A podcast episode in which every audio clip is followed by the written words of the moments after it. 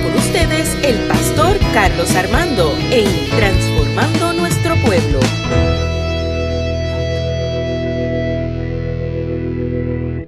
Dios te bendiga, Dios te guarde aquí tu pastor Carlos Armando, contento porque te conectaste conmigo hoy.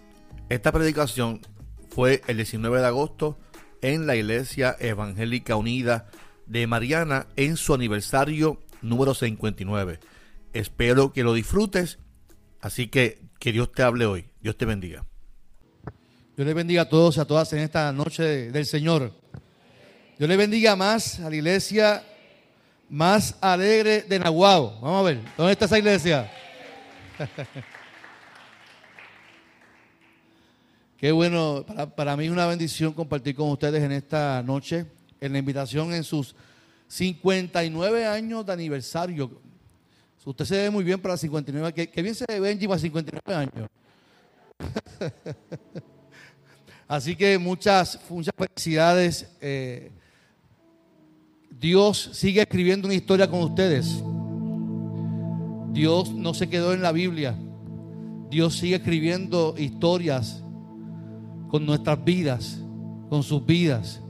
Y sigue escribiendo historia aquí en, en Mariana, en esta iglesia, marcando, impactando vida en nombre poderoso del Señor. ¿Cuántos dicen amén por eso? Amén.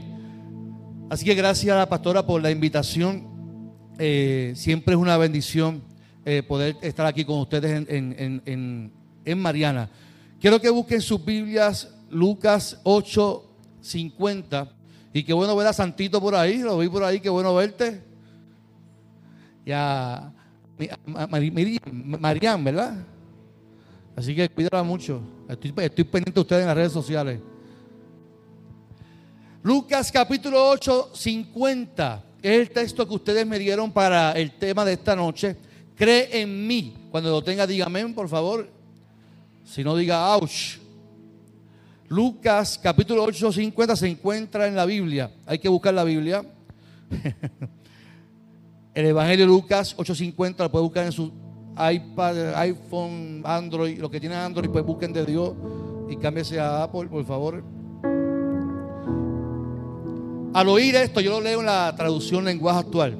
Al oír esto, Jesús le dijo a Jairo, no tengas miedo, confía en mí. La versión de usted dice, cree en mí.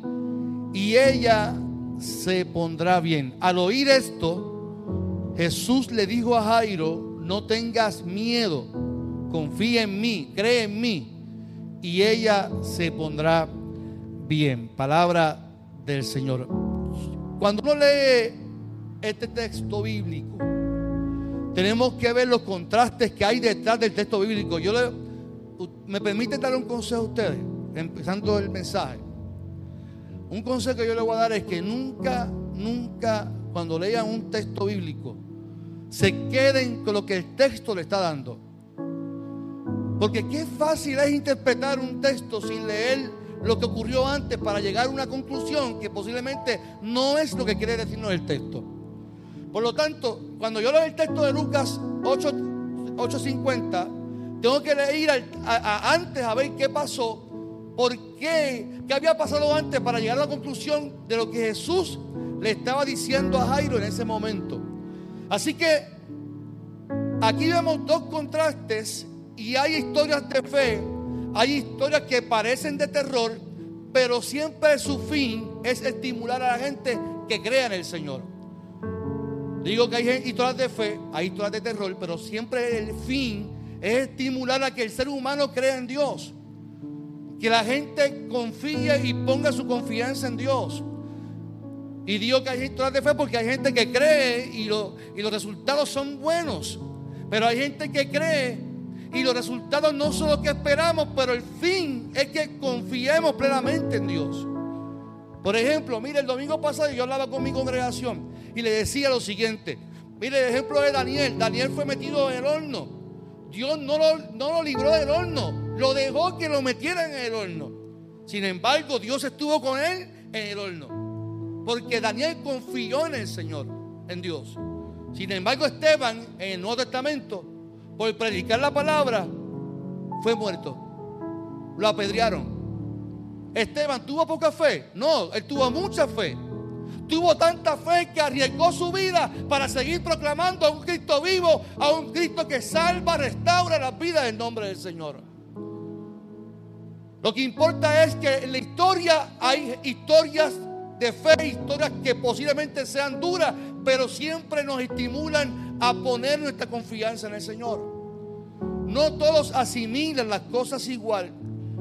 Usted puede tener un hermano de sangre y tener la misma crianza de sus padres, pero ambos reaccionar a eventos de maneras distintas. Antes de llegar al texto de Jairo, hay una historia distinta, con una enseñanza distinta para llegar a la historia de Jairo. Ya llegando Jesús a Galilea, dice en Lucas capítulo 8, la gente estaba contenta porque Jesús había vuelto a Galilea y se amotinó la gente allí. Y allí llegó entonces, llega Jairo. Y Jairo era un hombre religioso, era un líder religioso, era un líder de la sinagoga. Así que era un hombre que era inteligente, conocía la ley de la A la Z. Y sin embargo llegó allí, hombre, y digo hombre porque lo permitieron que llegara hacia donde estaba Jesús. Llegó hacia donde Jesús, se humilló ante Jesús y le pidió un favor. Maestro, te pido que llegues a donde está mi hija, que es en mi casa, que está a punto de morir. Ante la petición Jesús dijo, pues claro que sí, vamos a ir. Y se fueron Jairo y ahí, se fueron todos los presentados que estaban allí que querían acompañarlos a ellos. Y de camino dice el texto bíblico que había una gran multitud. Y en la gran multitud dice el texto que había una mujer que llevaba 12 años con una hemorragia interna. Y esta mujer tenía un problema. Había gastado todo su dinero para intentar buscar sanar su condición. Aquí había un problema serio en esta mujer. Número uno era mujer. Por ser mujer era rechazada. Por ser mujer tenía un problema, era juzgada. No era una persona, ella era elegida. Cualquier hombre decía, tú vas a ser mía, mi propiedad. Súmale que tenía una condición de hemorragia. ¿Cuál era el pensamiento judío? Pues esta mujer está enferma porque algún pecado cometió. Y que mucho le gusta al ser humano juzgar a la gente cuando está enferma. Ah, eso es que llega a arrepentirse de algún pecado. Esta mujer tenía allí una condición y esta mujer tenía su condición de ser mujer, era enferma. Y, a, diferencia de Jairo, que lo dejaron llegar a donde Jesús, esta mujer no la permitían llegar a donde estaba Jesús. Así que tenemos dos opciones. O dejo que Jesús pase y siga caminando, o me golpeo entre la gente y lucho para que mi bendición llegue a mi vida, para que yo pueda lograr alcanzar lo que Dios desea para mí. Así que esta mujer llegó y, y, comenzó a golpear a la gente, comenzó a empujar a la gente y llegó hacia donde estaba Jesús. Se mete entre las personas, toca el manto de Jesús. Llega donde Jesús porque tuvo que empujar a la gente, no porque se lo permitieron. Mucha gente, iglesia, no va a querer verte llegar a lo que Dios te prometió. Hay muchos que le pueden pasar como a Jairo, que llegan y lo dejan pasar y reciben su bendición. Otros tienen que empujar, otros tienen que remar, otros tienen que subir cuestas para poder lograr lo que Dios prometió para tu vida. Pero lo importante no es cómo tú lo hagas y cómo llegues, sino que Dios está contigo y que tu fe esté puesta en Él porque lo vas a lograr en el nombre del Señor. ¿Cuánto dicen amén? Iglesia, no te quedes entre la multitud. No te quedes entre la multitud. Empuja, jala, camina, sube montes. Pero no te quedes esperando. No te quedes ahí esperando a ver cuándo es que Dios te confirma que tienes que, tienes que caminar hacia el frente.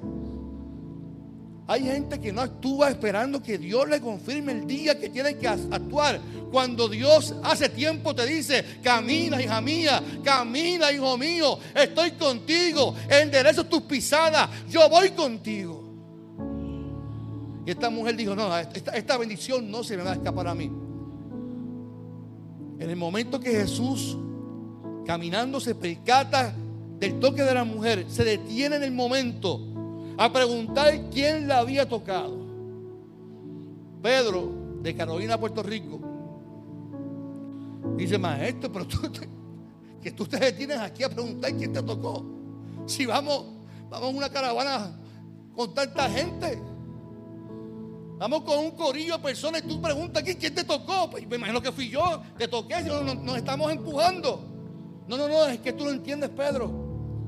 Virtud salió de mí. Alguien me tocó con fe. Alguien me tocó inesperadamente. Alguien me robó un milagro. Y esta mujer estaba allí nerviosa. Imagínense, era mujer enferma. La gente la juzgaba, la señalaba, la marginaba. Y Jesús se percató de que alguien la tocó. Y dice el texto que ella nerviosa, temblorosa, se humilló y le dijo, fui yo quien te toqué, maestro. Fui yo quien te toqué, fui yo quien toqué tu manto. Dice Jesús que en el momento, en el momento, Jesús le dijo, tu fe, diga conmigo, tu fe te ha sanado.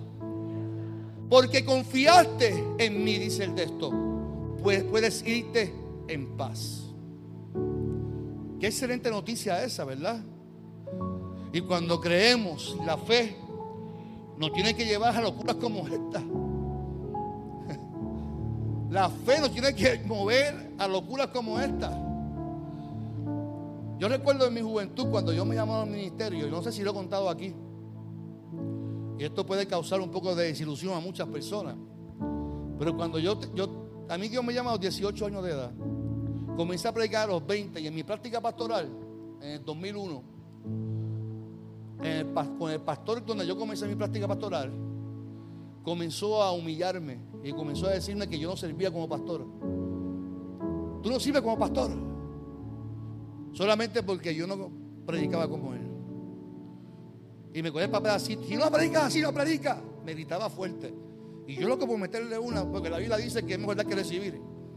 Y yo iba a darle primero antes que me dijeran, son bromas, hermano. Ríase, por favor. Usted está muy tenso, relájese. Está en aniversario, por favor. Relájese. Está muy tenso.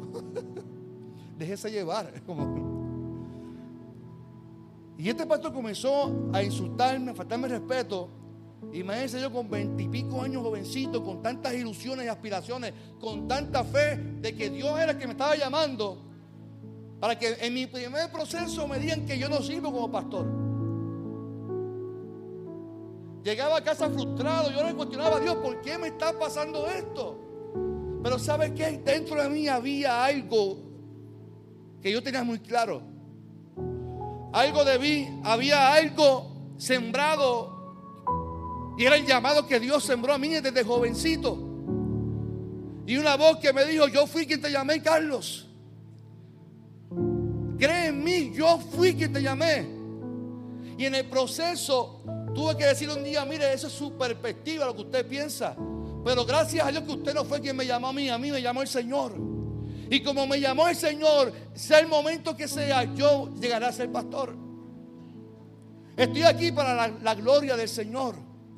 Porque confío en lo que Él prometió. Porque yo a veces digo que yo no sé ni cómo yo soy pastor. Créamelo. Porque es su gracia, hermano. Créamelo que es su gracia. No es por lo que yo pueda hacer, no es por lo que yo pueda decir. Es porque Dios en su misericordia, en su gracia me rescató de lo más profundo, de lo más hondo, donde yo pudiera estar con mis complejos, con mis inseguridades, con mi mal comportamiento, con, con todos los, los pecados que yo pueda tener ahí. Dios se fijó en mí. ¿Y cómo yo me voy a negar a aceptar algo cuando Dios me regaló el perdón, la misericordia, la gracia? Y cuando Dios te regala algo, alguien te puede decir, tú no vas a recibir el milagro. Y tú dices, ¿sabes qué? Yo lo voy a recibir porque yo te empujo o sigo para adelante porque yo he creído en el Señor. Pero mira qué interesante cuando este, esta mujer recibe la buena noticia. Ahí estaba Jairo. Jairo estaba allí diciendo, wow, este, este es el hombre a quien yo le pedí la petición para que recibiera un milagro mi hija. Así que Jairo está contento porque dice, esto es lo que va para, para mi casa. Este hombre va allí con la unción del Espíritu Santo. Tan pronto Jesús termina de hablar, el texto de Lucas dice que no había ni terminado de hablar cuando llegó un mensajero de Jairo corriendo. Cuando uno de los mensajeros que venía de la casa, Jairo gritando, ya murió tu hija, Jairo. Ay, qué imprudente este mensajero. No moleste más el maestro. Jairo, tu hija murió. No moleste más el maestro. Yo me digo, cuando llegan las malas noticias, cuando te dicen que tú no puedes, cuando te dicen que, que tu sueño ha muerto. Y hay personas en la vida que solo saben dar malas noticias, pero nunca te dan respuestas. Note lo siguiente, Jairo estaba presente allí viendo el milagro. Esta mujer tocó a Jesús, Jesús se detuvo, él ve todo, las expectativas de Jairo crecen, aumentan. Jairo estaba allí porque tenía una necesidad. Yo como papá, yo, yo, yo estuviera súper contento, yo toco con el maestro que va a sanar a mi hija. Imagínense. Y ahora me dicen que mi hija murió, dijo el mensajero de Jairo. Pero lo más que me preocupa a mí es el comentario siguiente de ese mensajero. No moleste usted más al maestro. Es importante ver los, detalles del texto porque cambia todo. Jairo logró que Jesús lo acompañara a la casa. Van de camino y una mujer hace que Jesús se detenga, la sana. No había terminado Jesús de hablar y el mensajero llega para decirle que su hija murió y que no molestara más a Jesús. Y hay personas en la vida, en tu vida, que son como este mensajero los mensajeros tienen una función, llevar, emitir un mensaje que otra persona le dio. Y usted tiene que medir cómo usted da ese mensaje que damos muchas veces porque somos mensajeros. Y ojo, tenga cuidado qué, qué mensaje usted está dando y cómo lo está dando. Este mensajero fue inoportuno, fue imprudente. Primero es que la noticia la dio sin tabú. Usted sabe qué decirle allí a tu boca, mira, ya, deja, tu hija murió, hecho, deja ese hombre quieto que tiene que seguir caminando. Yo creo que imprudente. Yo a Jairo lo despido en el momento.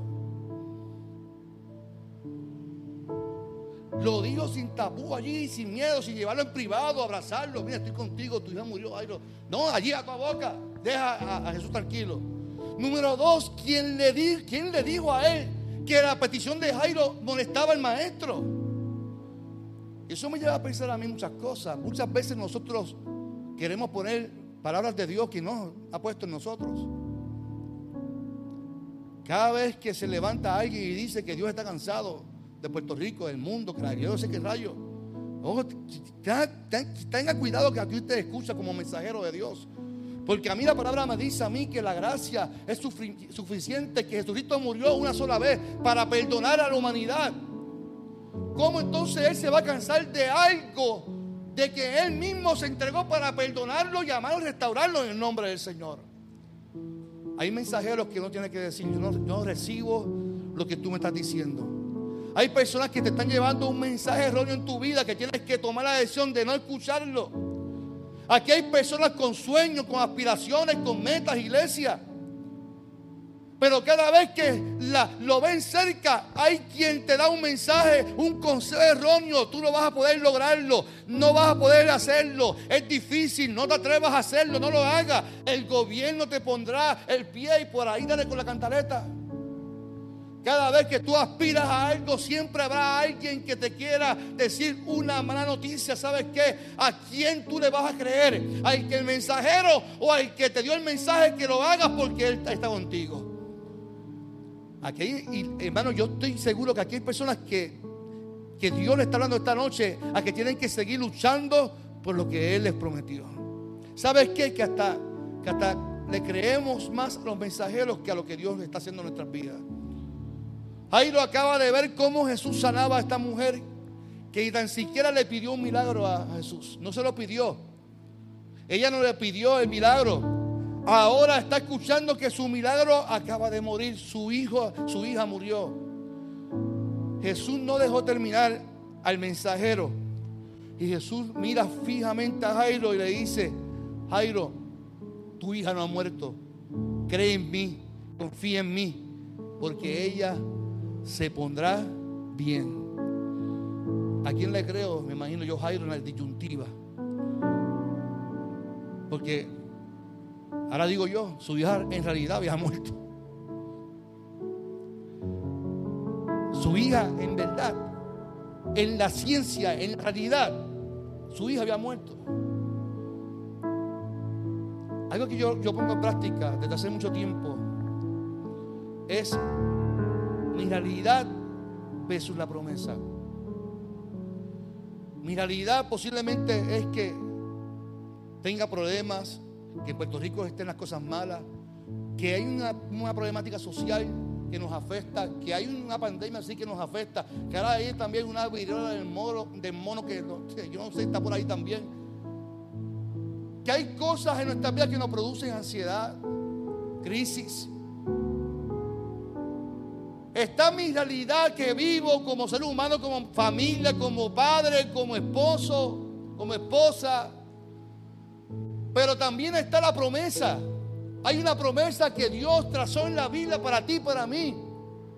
Hay una promesa de que si yo creo en Él, Él abre camino. Que si yo le creo en Él, yo camino por el agua y Él va conmigo. Que yo puedo caminar por el fuego y no me quemo. Hay promesas para mi vida. Y yo he puesto en práctica de que yo, mi felicidad, mi salud emocional, mi estado de ánimo no puede depender de mis circunstancias que vivo en el momento. No sé si me doy a entender. Si yo vivo según mis circunstancias, estaría en crisis. Estaría llorando, estaría quejándome.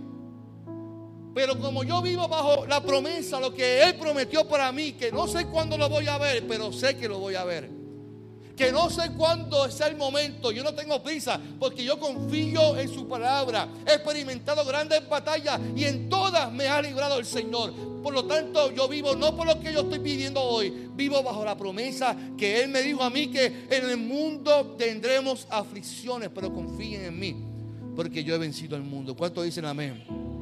Yo he decidido vivir bajo la promesa. Creer en Jesús no nos garantiza que el camino será fácil, pero sí me garantiza que tenemos victoria en el nombre del Señor. Iglesia, ¿cuántas promesas tiene esta congregación de Mariana? ¿Cuántas veces nos oponemos a cambios, nos oponemos a transiciones que nos llevarían a ver la promesa? Una iglesia que cree no es una iglesia que se encierra, es una iglesia que se abre a nuevas experiencias, a nuevos retos y que dejamos los miedos a un lado.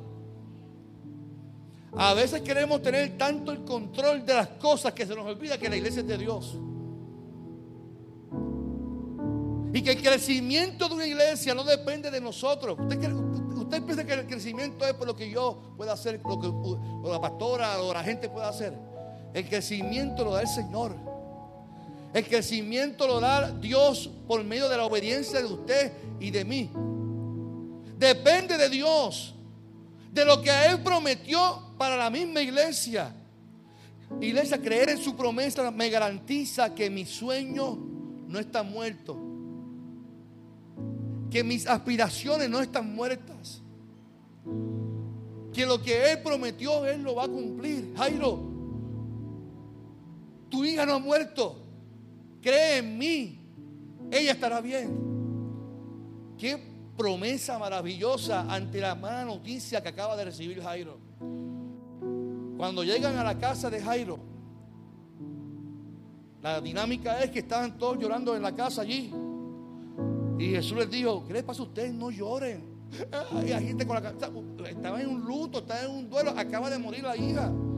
Allí estaba la mamá de Jairo, estaban los vecinos, estaban los que querían café, los que querían allí pancito, los que querían acompañar, los que querían ver, los que querían burlarse. Allí estaban allí la gente.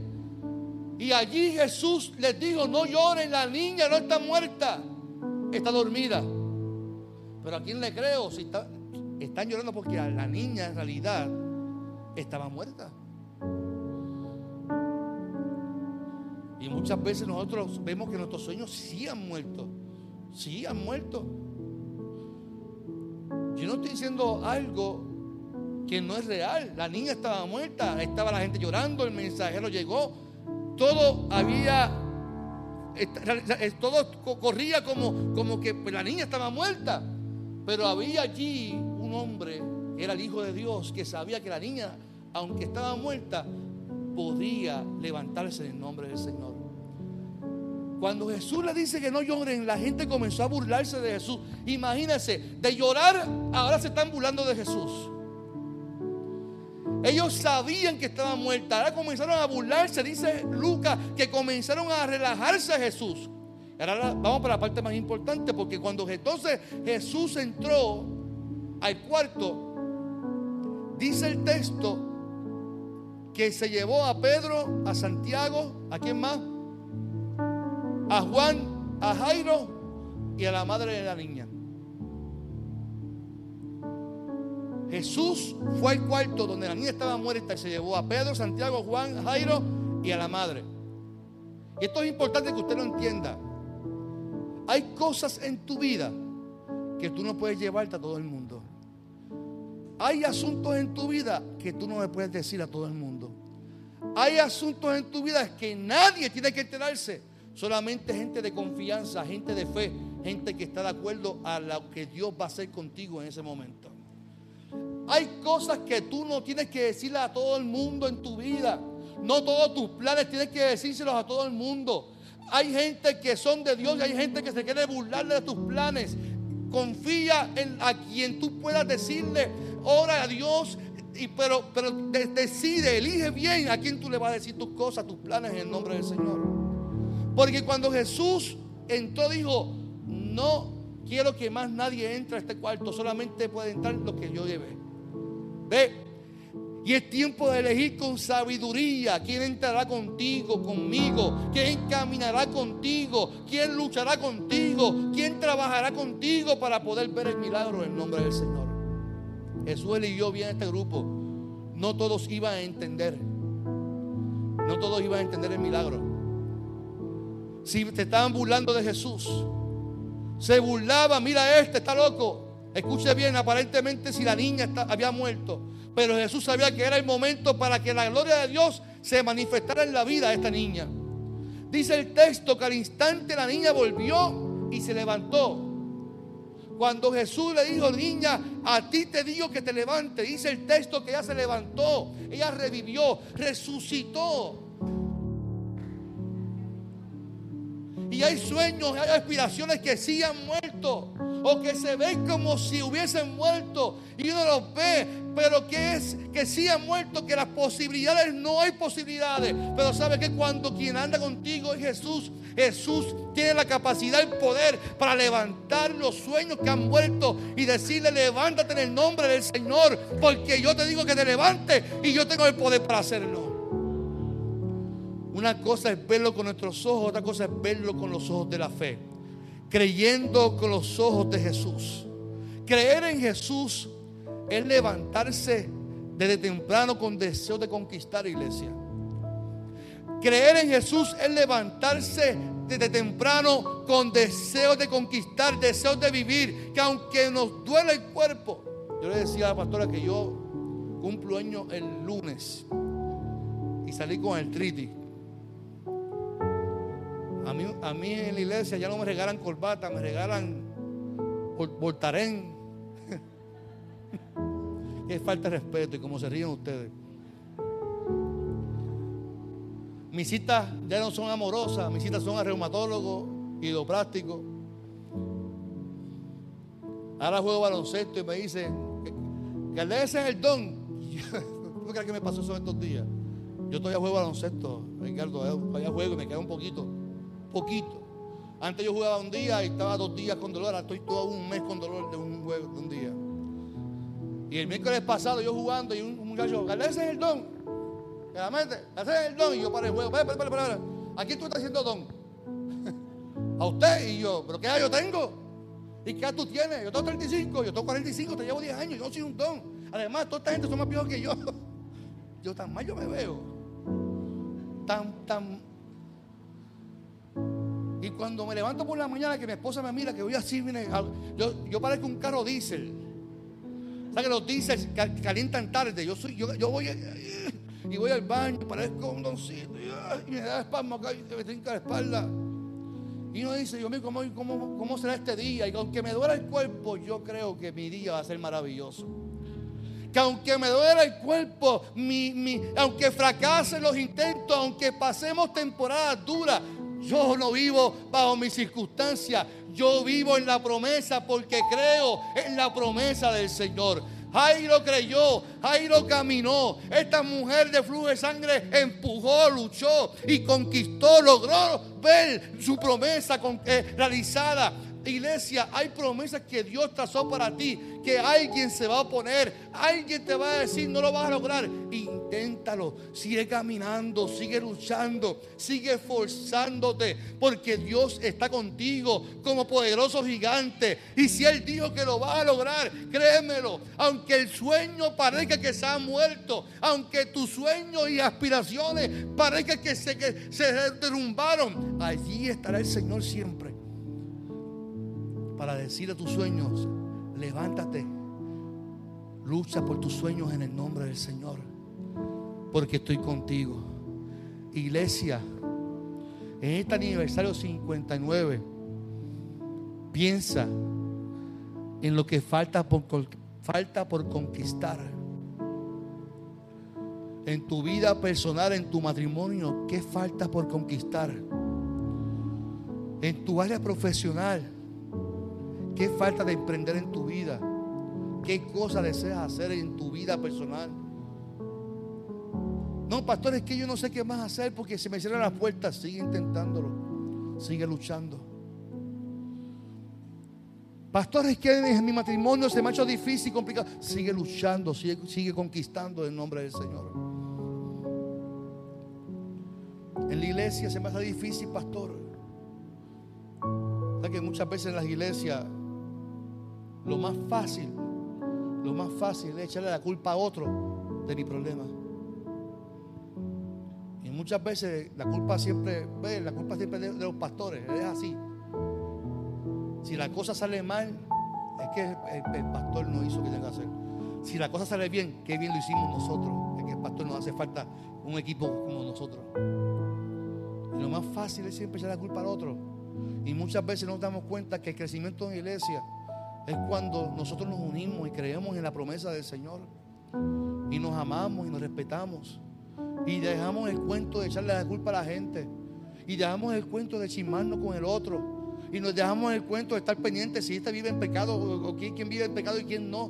Eso no le corresponde a usted ni me corresponde a mí. Le corresponde al Espíritu Santo de Dios transformar la vida del ser humano. El crecimiento de la iglesia, el crecimiento de uno espiritual, el crecimiento de uno para emprender, para echar para adelante, se fundamenta en que nosotros nos miremos a nosotros mismos y veamos que Dios está, gracias, claro, que Dios está con nosotros y que si está con nosotros está también con el otro y con todo el mundo y que Él desea que todos prosperemos, que todos echemos para adelante y que todos crezcamos en el nombre poderoso de Jesús.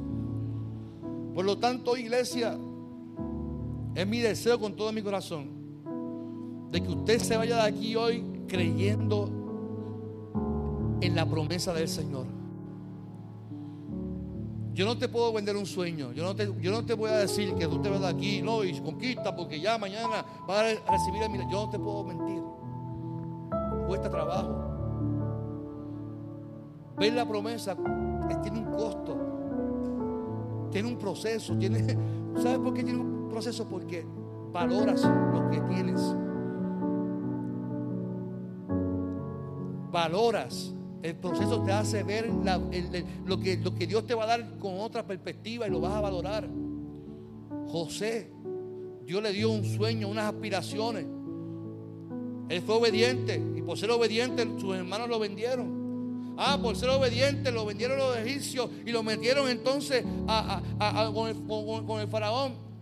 Y allá la mujer lo sedujo y por ser obediente a Dios, todos dirían, no, ser obediente es lo mejor porque vas a ser siempre bendecido, bendecido. Por ser obediente a Dios lo metieron preso. Todos esos procesos que José vivió fueron por ser obediente a Dios. Por creer en la promesa del Señor. Donde él vio una visión, la compartió con gente equivocada, pero esa, equivocación costó que esos procesos lo llevaran entonces a donde Dios lo había puesto desde el primer momento en su sueyo. ¿Qué te quiero decir? que la obediencia, que Dios pide obediencia de ti, que en este proceso de creer le, obedezcas a Él, aunque los procesos, tú dices, ¿estaré yo en pecado? A veces uno se pregunta, ¿estaré yo en pecado? Porque ¿quién no sacó de una para meterme en otra? Y cuando se me daña la lavadora es la secadora, si no es secadora es la nevera, y cuando no es el carro, si no es la... Y uno dice, Dios mío, soy una víctima.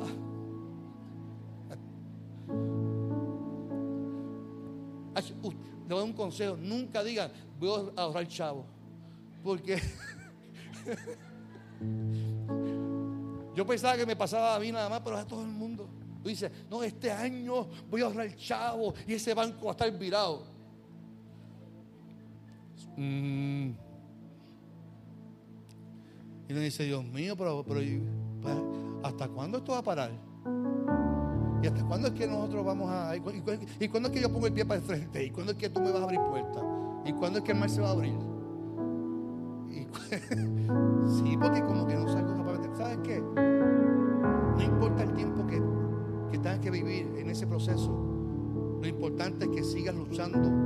Porque en su momento Dios, por tu, por tu creer en Él, por confiar en Él, Dios te va a bendecir.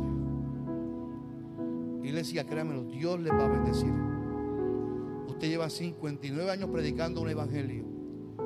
Usted lleva 59 años llevando una palabra de restauración. Ustedes tienen una familia, ustedes tienen gente, tienen proyectos. Sigan luchando en nombre del Señor. Confíen en mí, dice el Señor. Confíen en mí, porque tu hija estará bien, tu promesa estará bien. Confía en el Señor. Cierra tus ojos en esta noche del Señor.